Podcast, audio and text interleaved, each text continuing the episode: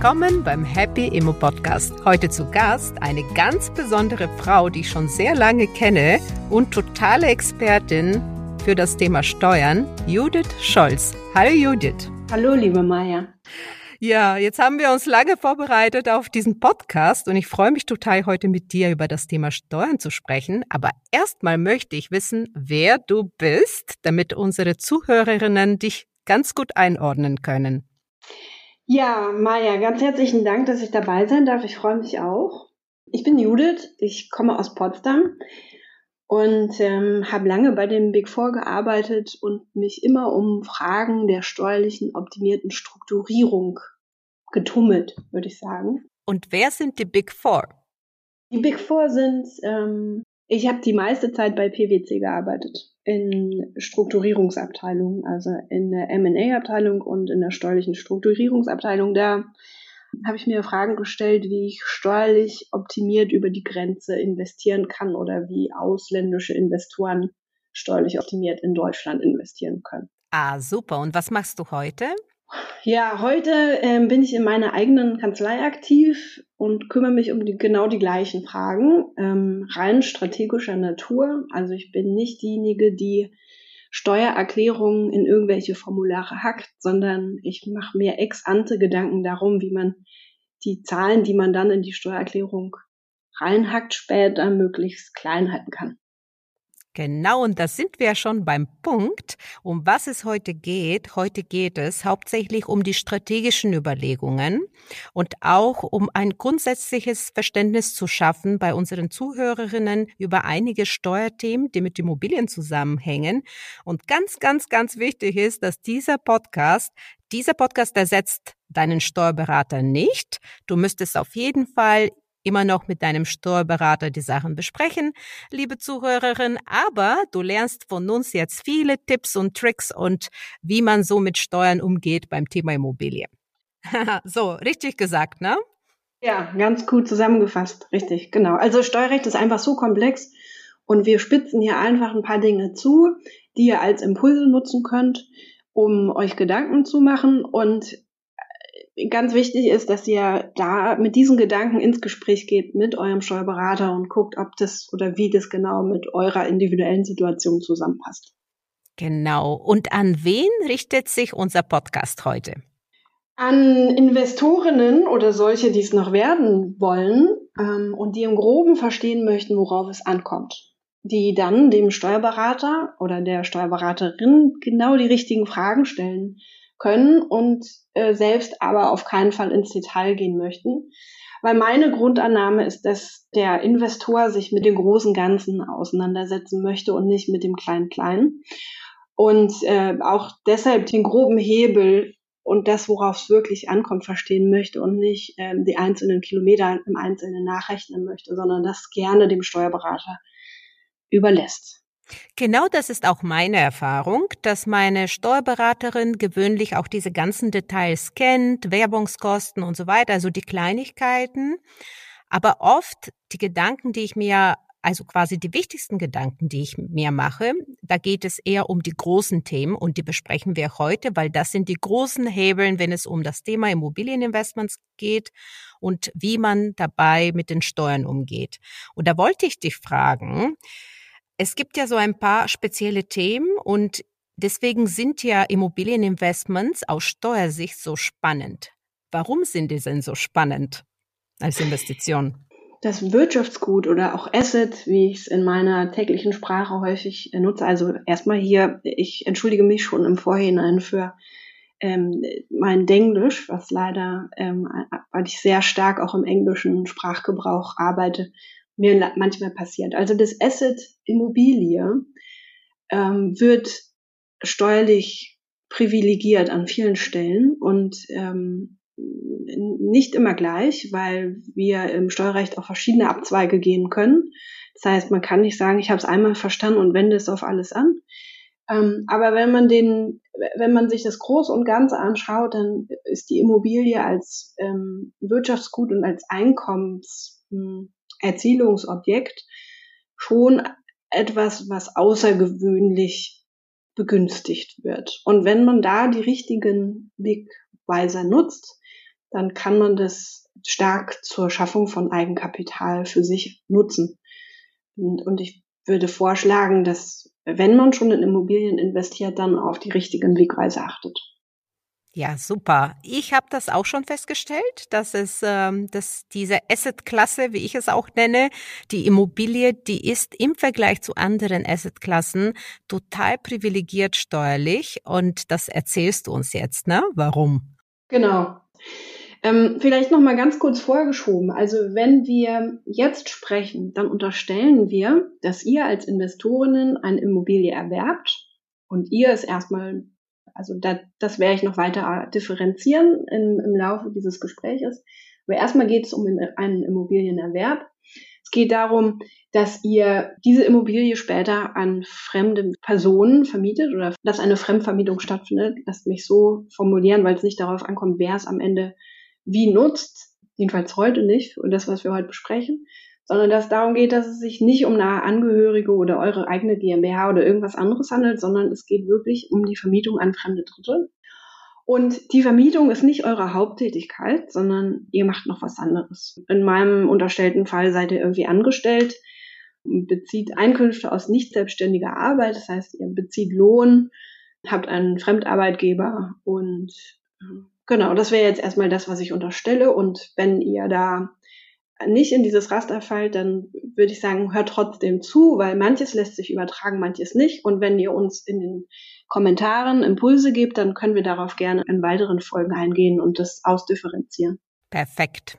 Sehr gut. Dann los geht's. Genau, also wir haben schon über die steuerliche Privilegierung gesprochen und die ist davon abhängig, in welcher Vermögenssphäre ich diese Immobilie erwerbe. Und dann unterscheiden wir im Steuerrecht zwei wesentliche äh, Vermögenssphären, Privatvermögen und Betriebsvermögen. Und wenn wir diese Immobilie erwerben, dann kann das ein oder dann sollte es auch möglichst eine bewusste Entscheidung sein, ob ich es im Privatvermögen erwerbe oder in einem Betriebsvermögen. Aus der bewussten Entscheidung könnte auch ein Unfall werden. Ähm, durch eine tatsächliche Nutzung kann es einem anderen, also kann es nicht dem Privatvermögen, sondern dem Betriebsvermögen zuordnenbar sein. Vielleicht machen wir es einfacher. Was ist Privatvermögen und was ist Betriebsvermögen? Privatvermögen ist das Vermögen, was ich halte und in keinem meiner, meines eigenen Betriebes genutzt wird. Hm, das halte ich persönlich. Hab ich ich habe keine, keine Kapitalgesellschaft, die ich halte und die das dann erwirbt, ähm, sondern ich persönlich stehe in dem Kaufvertrag als natürliche Person und in der Nutzung ist es auch so, dass es keinem Betriebsvermögen zur Nutzung überlassen wird, was mir zuzurechnen ist.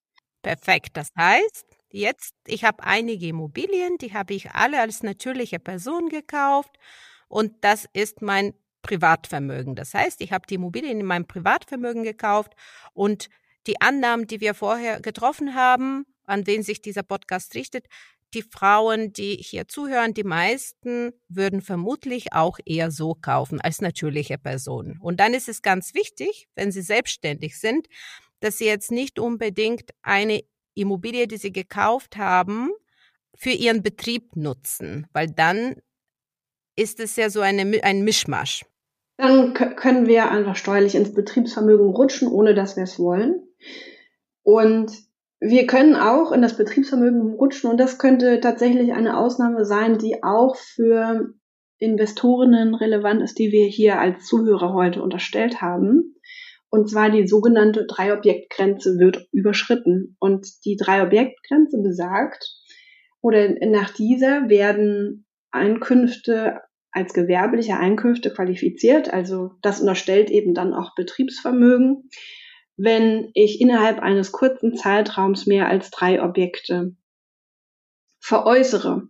Und auch da, Maja, haben wir uns ja im Vorhinein unterhalten und gesagt, okay, im ersten Schritt unterstellen wir Investorinnen, die anfangen und noch nicht sofort in der Veräußerungsphase sind. Deshalb würde ich sie auch für heute unterstellen, wir sind nicht dabei, dass wir ähm, mehr als drei Objekte veräußern. Wir können uns diesem Thema auch wieder in einer separaten Folge widmen dann können wir da weiter ins Detail gehen. Genau, dann fasse ich jetzt kurz zusammen. Wenn du jetzt als natürliche Person kaufen möchtest, du Judith zum Beispiel, so wie ich meine Immobilien als natürliche Person gekauft habe, dann sind diese Immobilien Privatvermögen. Ganz wichtig ist, dass ich darauf achte, dass ich nicht mehr als drei Objekte innerhalb von einer gewissen Zeit, gewöhnlich sind so fünf bis sieben Jahren, verkaufe, egal ob diese Objekte in Deutschland oder im Ausland sind, weil dann wird aus meinem Vermögen Betriebsvermögen und die werden anders versteuert. Aber wir sprechen ja jetzt hier mit Anfängerinnen und äh, für den Anfang reicht es erstmal, wenn man eins oder zwei Wohnungen im Privatvermögen erwirbt, um von diesem steuerlichen Privileg ähm, zu profitieren. Und Judith, was ist jetzt dieser steuerliche Privileg? Kannst du näher darauf eingehen, weil das ist ja, was uns am meisten hier interessiert. Liebe Maja, das mache ich sehr gerne. Dafür möchte ich gern auf die unterschiedlichen Phasen äh, der Immobilie in unserem Privatvermögen eingehen. Und zwar unterscheiden wir zwischen der Haltephase und der Veräußerungsphase. In der Haltephase generieren wir Vermietungseinkünfte und in der Veräußerungsphase erzielen wir einen Veräußerungsgewinn. Lasst uns erstmal auf die Haltephase eingehen. Was passiert da eigentlich? Also die laufenden Einkünfte, die unterliegen eurem normalen Steuersatz. Dies klingt erstmal nicht so attraktiv, weil wenn ihr gut verdient äh, aus eurem Anstellungsverhältnis, dann kann es schon sein, dass der Grenzsteuersatz im Bereich der 45 Prozent landet. Vermutlich ist es eher so, dass ihr bei 42 Prozent Steuersatz angelangt, weil der Spitzensteuersatz von 45 Prozent erst in einem sehr hohen Einkunftssegment auftaucht. Aber lasst uns mal kurz diese 45 Prozent unterstellen ähm, als Extremfall, dann unterliegen die erstmal die laufenden Einkünfte einem recht hohen Steuersatz. Jetzt ist es aber so, dass sich Einkünfte ja daraus zusammensetzen, dass man Einnahmen, also das, was ihr von eurem Mieter erhaltet, von den Einnahmen die Ausgaben abzieht. Und diese Ausgabendefinition ist hier die relevante. Und äh, auch hier wird man wahrscheinlich auf viele Details mit seinem eigenen Steuerberater eingehen können, wenn man es denn möchte. Und ich würde hier ganz gerne nur so ein paar Elemente herauspicken, die, die ich erwähnenswert finde.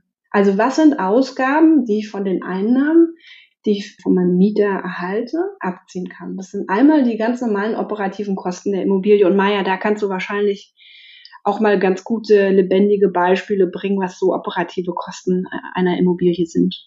Ja, genau. Also was wir einnehmen, sind die Mieten und die Vorauszahlungen oder die äh, umlagefähigen Nebenkosten. Aber wir haben ja neben den ganzen äh, umlagefähigen Nebenkosten haben wir auch die nicht umlagefähigen. Und die nicht umlagefähigen, die können wir auch steuerlich absetzen.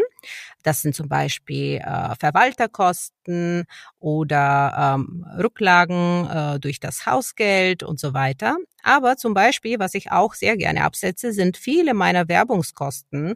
Manchmal zum Beispiel ein Teil meines Arbeitszimmers oder mein Computer, meine Telefonkosten, Bücher, die ich zum Thema Steuern zum Beispiel kaufe und Immobilienmanagement, äh, Weiterbildungen und solche Themen. Das kann man alles äh, steuerlich abzugsfähig machen. Aber da würde ich immer empfehlen, dass ihr das mit eurem Steuerberater besprecht, weil äh, manchmal gibt's so ähm, Unterschiede beim Finanzamt und manchmal muss man halt die Sachen auch durchsetzen mit dem Steuerberater, weil äh, die werden nicht immer gleich sofort äh, akzeptiert vom Finanzamt.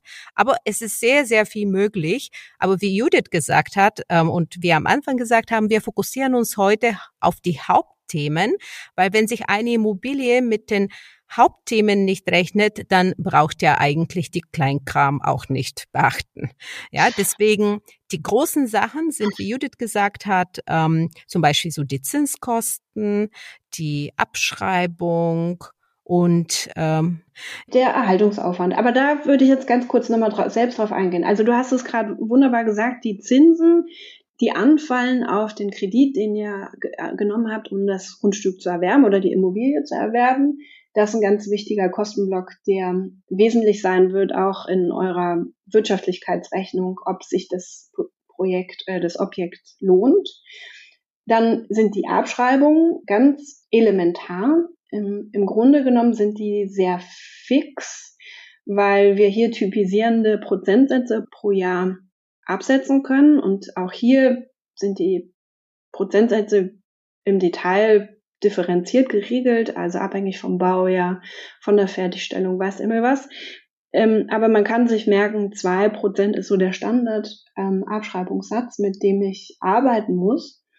Und diese zwei Prozent werden angesetzt auf die sogenannten Anschaffungsherstellungskosten des Gebäudeanteils. Der Gebäudeanteil ist der Anteil am Kaufpreis und den sonstigen Anschaffungsherstellungskosten, die er aufwendet, in Abgrenzung zum Grund und Boden. Und aus unseren Diskussionen, Maya, habe ich herausgelesen, dass dir an einer Stelle ein Aha-Effekt ähm, kam, als du nämlich gemerkt hast, dass man auch diesen Gebäudeanteil in gewisser Weise mitgestalten kann. Ja, also es ist total toller Tipp übrigens, ne, dass man aufpassen muss, was im Kaufvertrag steht, dass man den Kaufpreis auf Gebäudeanteil und Grundstück aufteilen soll, weil ähm, dann sicherer ist, wie hoch der Gebäudeanteil ist vom Wert und dann kannst du diesen Wert auch abschreiben. Also ich versuche immer so, also ich persönlich, ne, also bei meinen Immobilien habe ich gewöhnlich Gebäudeanteil 75 bis 80 Prozent. Ähm, aber am Ende ähm, kannst du ja genauer erklären, wie man das ermittelt, oder? Mhm. Genau, richtig. Also wichtig ist, dass es im Kaufvertrag den einen Satz gibt, in dem sich zwei fremde Dritte darüber einigen, was der Gebäudeteil ist, weil es eine sehr hohe Indizwirkung hat. Wir schauen im Steuerrecht immer stark darauf, was würden fremde Dritte miteinander vereinbaren. Und ähm, das soll natürlich wirtschaftlich nicht komplett ähm, abwegig sein. Ähm, das heißt, man kann da nicht irgendwelche Mondanteile reinschreiben. Aber dieser Vereinbarung zwischen fremden Dritten, und wir gehen jetzt davon aus, ihr erwerbt von einem fremden Dritten, kommt eine, eine hohe Indizwirkung zu. Und da gibt es einen Rechner vom BMF, ähm, der diese, der im Prinzip einige Fragen stellt und anhand der Antworten, die aus diesen Fragen kommen, äh, eine Aufteilung des Kaufpreises zwischen Grund und Boden und Gebäudeanteil vornimmt. Ähm, damit kann man eine erste Indikation bekommen, zumindest was auch die Finanzverwaltung äh, nutzen wird und wovon sie ausgehen wird. Aber wenn das Objektvolumen es rechtfertigt, würde ich zusätzlich einen Gutachter beauftragen, diese Aufteilung vorzunehmen, weil ich schon einige Fälle gesehen habe, in denen die, die Gutachtereinschätzung in der Aufteilung eher bei dem lag, was du gerade ins Spiel gebracht hast, liebe Maya. Und die Aufteilung nach dem BMF-Rechner eine, eine andere Aufteilung, also eine äh, profiskalische und nachteilige für die Investoren hatte.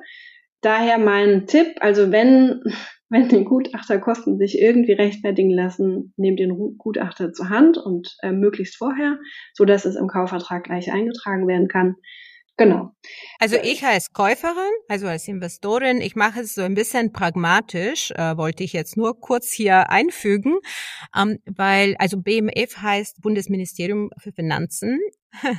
wie Judith gesagt hat, die sind natürlich profiskalisch, das heißt, ähm, die sind daran interessiert, dass wir mehr Steuern zahlen.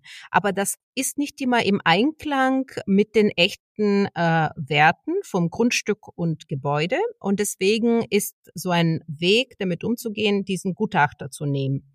Ich würde erstmal vielleicht das einfach erstmal durchrechnen auf diesem Rechner von der BMF dann schaue ich mal, was rauskommt. Wenn das mehr oder weniger im Einklang mit dem ist, was ich mir vorstelle, so wie ich euch gesagt habe, so für mich sind es diese 70 bis 80 Prozent. Dann, wenn der BMF sagt 70, dann nehme ich noch 5 Prozent drauf zum Beispiel und wenn das so passt für mich, super. Und wenn es nicht passt, würde ich mich wirklich informieren bei einem Gutachter oder sowas, wie die Aufteilung ist. Und vielleicht kann sogar die Aufteilung des Verkehrswertes helfen, weil die Banken müssen ja so oder so eine Bewertung machen von deinem Objekt. Und dann könnte man vielleicht sich auch das anschauen und gucken, wie die Aufteilung von Grundstück und Gebäudeanteil ist. Und manchmal ist es auch gut, einfach mit dem Steuerberater darüber zu sprechen und es auszuprobieren. Und wenn es einmal auch im Kaufvertrag steht, da darf jetzt auch nichts Abstruses drinstehen. Ne? Es muss schon realistisch sein. Aber wenn es im Kaufvertrag ist, hast du schon ziemlich gute Argumente gegenüber dem Finanzamt. Aber sei realistisch natürlich und stimm das mit deinem Steuerberater ab. Sehr gut, Maja. Dem habe ich jetzt nichts hinzuzufügen, weil manche Dinge darfst du sagen und ich nicht.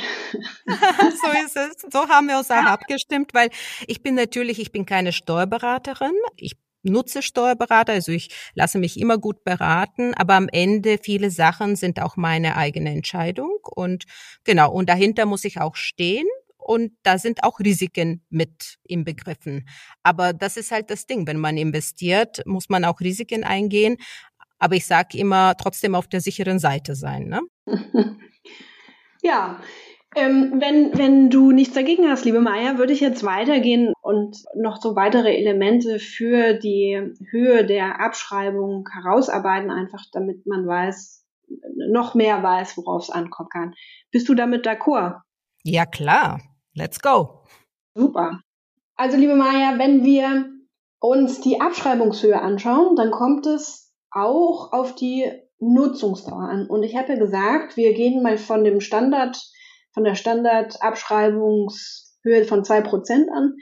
Die zwei Prozent unterstellen eine Standardnutzungsdauer von 50 Jahren und unterstellen auch in gewisser Weise, dass das ein Neubau ist. Weil wenn ich ein gebrauchtes Gebäude kaufe, dann geht man wieder von diesen zwei Prozent, also wieder von 59 Jahren aus. Und genau an der Stelle mein Tipp, auch wieder, wenn sich der Gutachter in seinen Kosten rechtfertigen lässt, lass den Gutachter feststellen, dass die Nutzungsdauer keine 50 Jahre beträgt, wenn es denn so ist.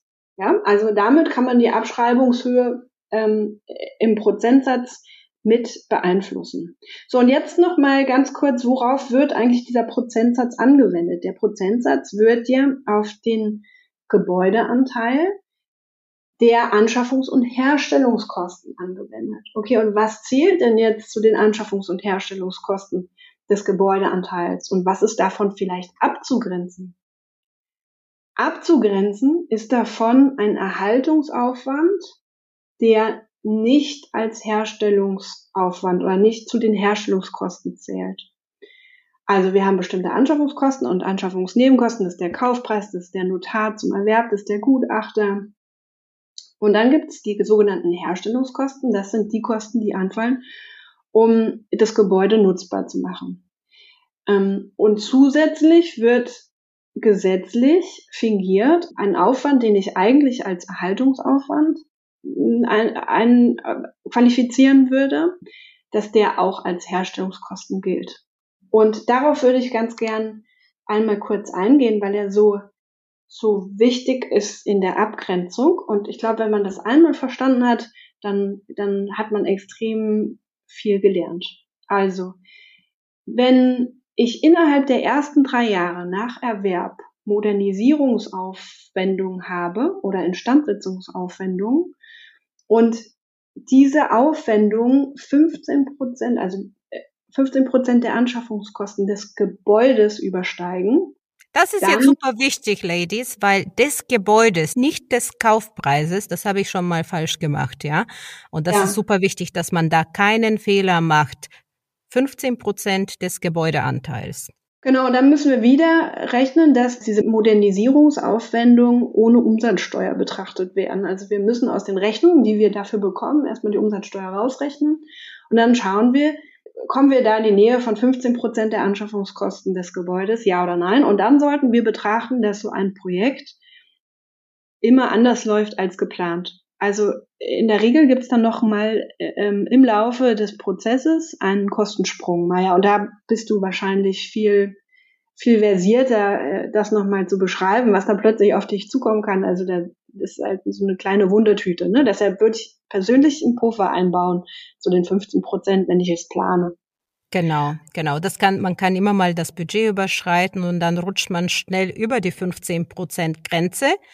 Und ich weiß nicht, ob du das gesagt hast, aber warum die 15 Prozent so wichtig sind, ist, wenn du unter den 15 Prozent bleibst, kannst du diese Kosten als Aufwand sofort ansetzen. Das heißt, dieser Aufwand reduziert auch deine Einkommensteuer.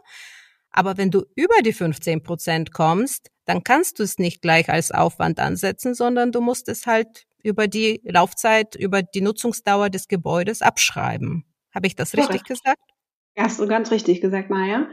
Und deshalb ist eigentlich der allgemeine Hinweis, dass man erst ab dem vierten Jahr in solche Modernisierungsmaßnahmen geht.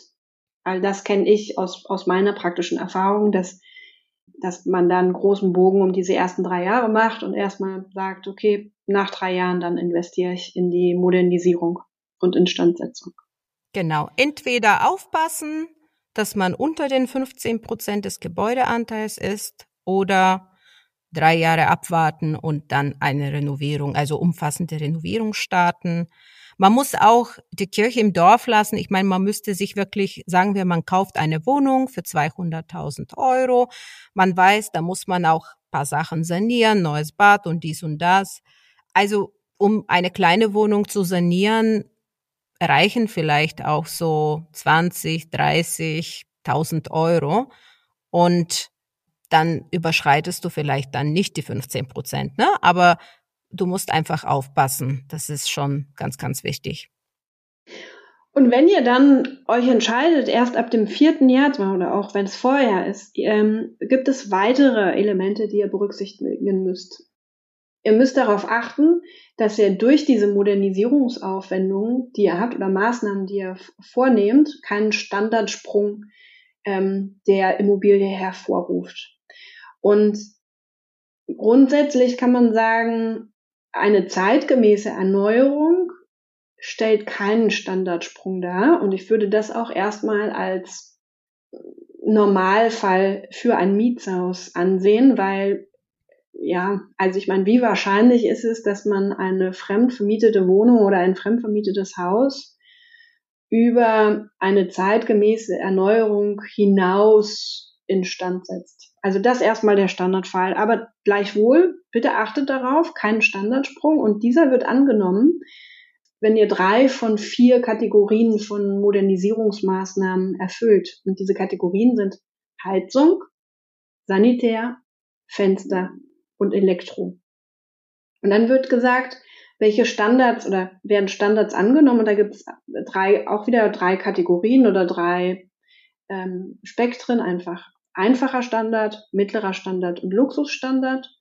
Und nach dem BFH ist es so, dass der mittlere Standard eine sehr große Spannbreite hat. Das heißt, da ist es schon wahrscheinlich, dass man auch argumentieren kann, im mittleren Standard zu bleiben.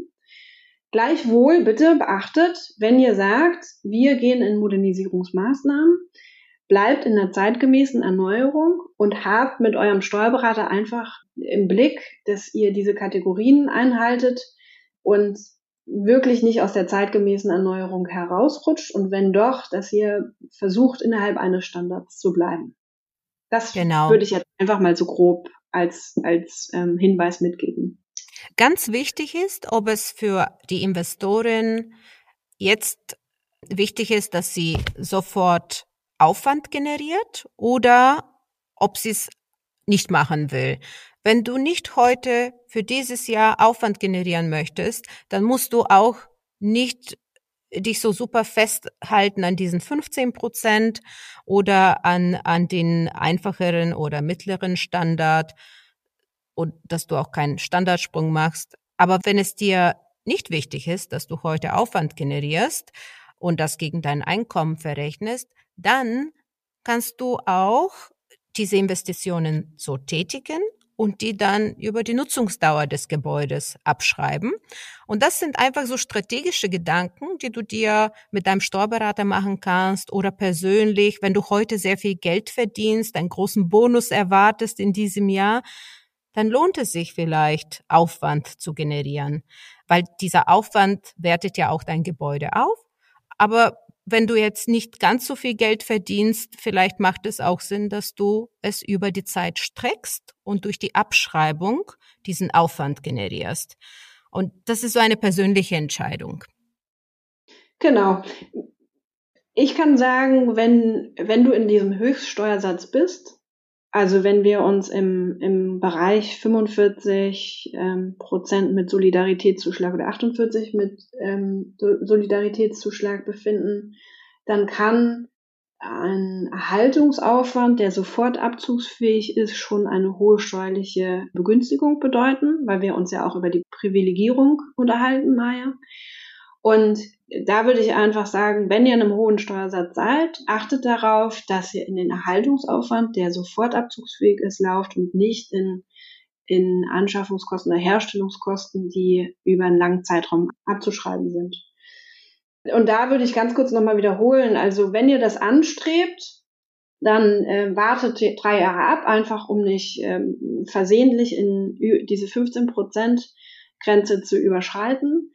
Äh, vermeidet Standardsprünge, um wiederum den Erhaltungsaufwand, den es eigentlich äh, gibt, in Anschaffungs- und Herstellungskosten umzuwandeln.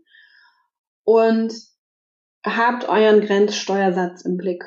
Also die Frage ist auch, wenn ihr sagt, wir finden Erhaltungsaufwand äh, gerade sehr günstig, weil ich, wie Maya gerade sagt, einen Bonus erwarte und da einen hohen Betrag unter meinem hohen Grenzsteuersatz unterworfen sehe, dann kann es sich lohnen, einen, einen hohen Erhaltungsaufwand sofort abzugsfähig zu machen. Wenn ihr sagt, wenn wir mal ein ganz konkretes Beispiel machen, also wir haben vielleicht ein Einkommen von 250.000 Euro, damit kommen wir in einen ähm, persönlichen Steuersatz von, inklusive Solidaritätszuschlag von 44,31 Prozent. Und wir haben aber einen Erhaltungsaufwand von 500.000 Euro. Das heißt, ihr würdet, wenn ihr sagt, wir wollen den jetzt sofort abzugsfähig haben, in einen Verlustvortrag laufen, was ja an sich gut ist, weil Verlustvorträge bleiben ja und ich kann sie in der Zukunft nutzen. Aber was dann auch passiert ist, dass ich mir für eine, also wir haben ja im, im deutschen Steuerrecht einen persönlichen Steuersatz, der keine Flatrate ist. Also ich habe nicht einen Steuersatz 15 Prozent oder 25, sondern je nachdem, wie hoch mein Einkommen ist, erhöht sich auch unter der Annahme des Leistungsfähigkeitsprinzips mein persönlicher Steuersatz. Wenn ich in dem Bereich ähm, mein Einkommen sehr stark reduziere, dann nutze ich auch eine Bandbreite, in der eigentlich ein sehr geringer Steuersatz, persönlicher Steuersatz anfallen würde. Man sagt so 58.000 Euro, äh, wenn ich mein Einkommen bis dahin reduziere, dann habe ich eigentlich das Optimum erreicht. Ähm, wenn ich mit Erhaltungsaufwand mein Einkommen noch stärker als 58.000 Euro reduziere, dann rechne ich den Erhaltungsaufwand gegen Einkommen, was eigentlich einem geringeren Steuersatz unterlegen würde. Und sage, okay, dann so weit muss ich es vielleicht nicht reduzieren. Und da gibt es Steuerrecht, also die sogenannte Einkommensteuerdurchführungsverordnung, die Möglichkeit, dass ich diese 500.000 Euro äh, Erhaltungsaufwand aus meinem Beispiel also bis zu fünf Jahre verteilen kann. Das ist eine Entscheidung, die ich einmal treffe, wenn der Erhaltungsaufwand angesetzt werden soll, dann sage ich, okay, ich kann jetzt wählen zwischen zwei und fünf Jahre. Was soll es sein? Hier sagen wir mal, wir verteilen das über fünf Jahre, also 100.000 Euro pro Jahr. Das heißt, ich reduziere meine vorhin angenommenen 250.000 Euro in Höhe von 100.000 Euro, muss also 150.000 Euro versteuern statt 250.000 Euro und bin immer im Spitzensteuersatz, also immer in diesen oder in den 44,31 Prozent. Wenn ich darunter ginge, also wenn ich die Höhe von 58.000 Euro unterschreite, dann komme ich in einen ganz anderen Steuersatz, so dass sich gar nicht mehr möglicherweise nicht mehr ganz lohnt. Und dann kommen noch so Schlagworte wie äh, Sonderausgabenabzug, der sich ebenfalls an der Höhe der Einkünfte oder dem zu versteuernden Einkommen ähm, orientiert. Auch da bin ich nicht optimal unterwegs, um es mal so zusammenfassend darzustellen. Also hier nehmt mit, denkt an den, also wenn ihr wirklich durchoptimieren wollt, habt euren Grenzsteuersatz im Blick, reduziert durch den Erhaltungsaufwand nicht alles, ihr könnt es verteilen, macht das klug, Genau, also da bestehen Möglichkeiten. An sich ist der Erhaltungsaufwand einer der größten Hebel, um sein steuerliches Einkommen in einem bestimmten Jahr zu reduzieren. Ähm, und darauf würde ich mich auch sehr stark konzentrieren. Perfekt. Oh, das war ein bisschen komplex, aber ich denke, deine Zusammenfassung am Ende war super, super wichtig, dass man den Grenzsteuersatz im Blick hat und dass man weiß, dass man diese Erhaltungskosten aufteilen könnte auf die folgenden Jahre und am besten dann wieder mit dem Steuerberater das einfach abstimmen, wie genau und wo genau die Größenordnung liegt, wenn man diese Erhaltungskosten dann steuerlich abzugsfähig machen möchte. Ähm, Judith, wow, das ist ja, also wir quasi, wir sind durch mehrere Sachen jetzt gelaufen ähm, beim Thema Vermietung, Fremdvermietung. Äh, die Einkünfte haben wir besprochen, äh, die, also die, die Einnahmen quasi, die Mieten, dann auch die ganzen Kosten. Wir sind durch verschiedene Arten von Kosten durchgegangen. Ähm, die detaillierten Werbungskosten, dann die Zinsen, das ist ja ein großer Kostenblock, ähm, dann die AFA und dann die Erhaltungs- oder auch Herstellungskosten eines Gebäudes. Und alle diese Kosten, die sind letztendlich, die können die eigene Einkommensteuer, die Steuern, die man zahlt, reduzieren. Und ganz wichtig ist zu sagen, dass die AFA eigentlich kein Cash-out ist, so sage ich das gewöhnlich, ist ja auch also Denglisch, aber das heißt nur, dass du keine Zahlungen machst für diese Kosten. Ne? Das ist nur, die, die AFA symbolisiert die Abnutzung eines Gebäudes, so vereinfacht gesagt, eine Nicht-Steuerberaterin, ja. Und ähm, vielleicht kannst du das auch ein bisschen besser erklären, aber für mich ist es immer wichtig, dass die AFA, es ist, das sind Kosten, die zahle ich aber nicht, aber die reduzieren meine Einnahmen und damit auch vielleicht am Ende, wenn ich Verluste mache, mein, die Steuern, die ich bezahle. Ja, die reflektieren, so wie du es gesagt hast, die Abnutzung dieses Gebäudes und im Prinzip ist der Kaufpreis und der Gebäudeanteil auf den Kaufpreis plus die Herstellungskosten, die zusätzlich noch angefallen sind, die Ausgangslage und pro rata temporis, also für jedes Jahr, nehme ich davon einen Teil, der abzugsfähig ist. Aber es ist in dem Moment, in dem die Abschreibung vorgenommen wird, kein Cash-out. Den Cash-out hatte ich schon vorher mit der Kaufpreiszahlung.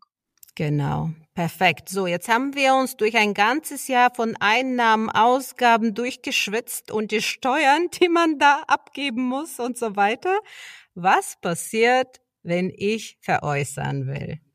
Genau, und jetzt kommen wir zu der größten Privilegierung, die man in der Immobilie, im privaten Vermögen, von der man profitieren kann, und zwar der steuerfreien Veräußerung nach zehn Jahren. Wow, wirklich. Ich meine, ich glaube, das gibt's in keinem anderen Land, dass wir, wenn wir eine Immobilie halten, Verluste generiert haben, zum Beispiel über zehn Jahre, dann auch noch steuerfrei verkaufen können und potenziell dann auch natürlich mit Gewinn. Das hoffen wir als Investorinnen. Unglaublich. Genau, also wenn wir jetzt noch mal kurz äh, das äh, uns zurückholen, was wir gerade besprochen haben, also diesen Erhaltungsaufwand, den wir steuerlich geltend machen können und möglichst gegen Einkommen verrechnen, was einem hohen Steuersatz unterworfen wird, dann können wir ja da schon also einen hohen steuerlichen Vorteil daraus ziehen. Und mit diesen Erhaltungsaufwendungen haben wir idealerweise so investiert, dass wir bei einer zukünftigen Veräußerung den Zeitwert deutlich erhöht haben, also den Verkaufspreis.